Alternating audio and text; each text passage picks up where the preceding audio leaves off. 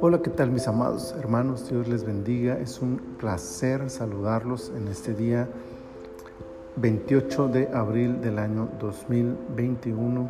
Ya estamos en la temporada 3, el episodio 11 de este tiempo devocional en su reposo.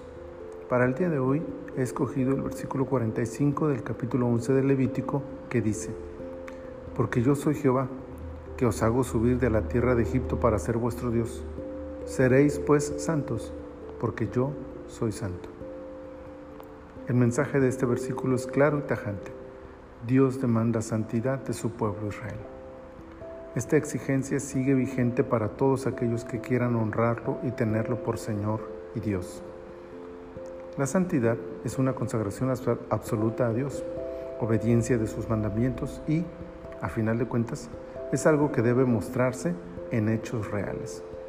La lista de animales limpios e inmundos de este capítulo es exhaustiva, pero limitada al contexto de la ley, de la cultura y geografía, y fue abrogada en el Nuevo Testamento, pero no así el principio que emana de ella. La santidad que se ve, que se aparta de aquello que Dios considera inmundo, que obedece la voluntad de Dios, es la que Dios espera de sus hijos. Esta santidad está basada no en normas o tradiciones, mucho menos en revelaciones especiales o místicas. Es la palabra de Dios y la convicción absoluta de quién es Él para nosotros lo que nos lleva a hacer de la santidad nuestra forma de vida. Dos frases destacan entonces de este versículo. Yo soy Jehová. ¿Quién es Dios? Es algo que jamás debemos olvidar. Nuestra santidad emana de Él y para Él os hago subir de la tierra de Egipto. ¿Qué ha hecho Dios por nosotros? Es otra verdad que es buena idea no alejar de nuestra mente y corazón. Esto nos llevará a una actitud de agradecimiento como la fuente de nuestro esfuerzo por vivir en santidad.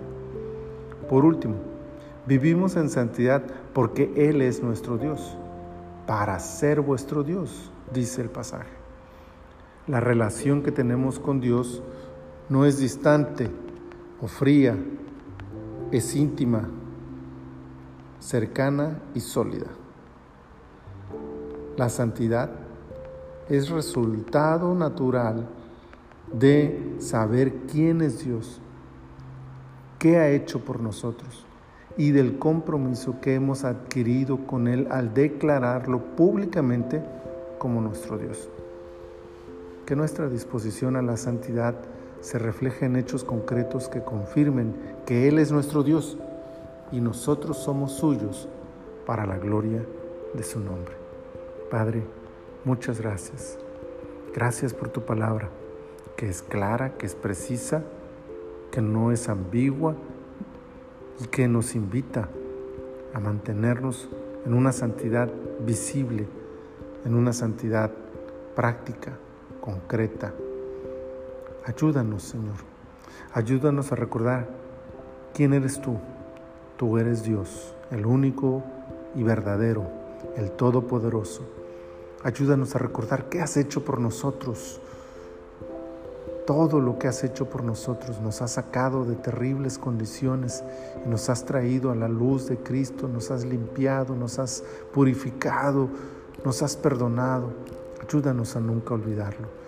Ayúdanos a generar entonces un espíritu de agradecimiento, Señor, y por supuesto también a este compromiso público que hemos adquirido, renovarlo todos los días al decir que tú eres nuestro Dios, para que todo mundo vea que efectivamente, tal como lo decimos, así lo vivimos, porque tú eres santo, nosotros somos santos porque somos tuyos Señor, muchas gracias. Gracias por tu palabra. Gracias por ministrarnos a través de ella, por edificarnos a través de ella. En el nombre de Cristo Jesús. Amén. Gloria al Señor por este hermoso día que nos regala. Les invito a seguir disfrutando de todas las bendiciones que el Señor tiene para ustedes en el transcurso de este día. Bendiciones.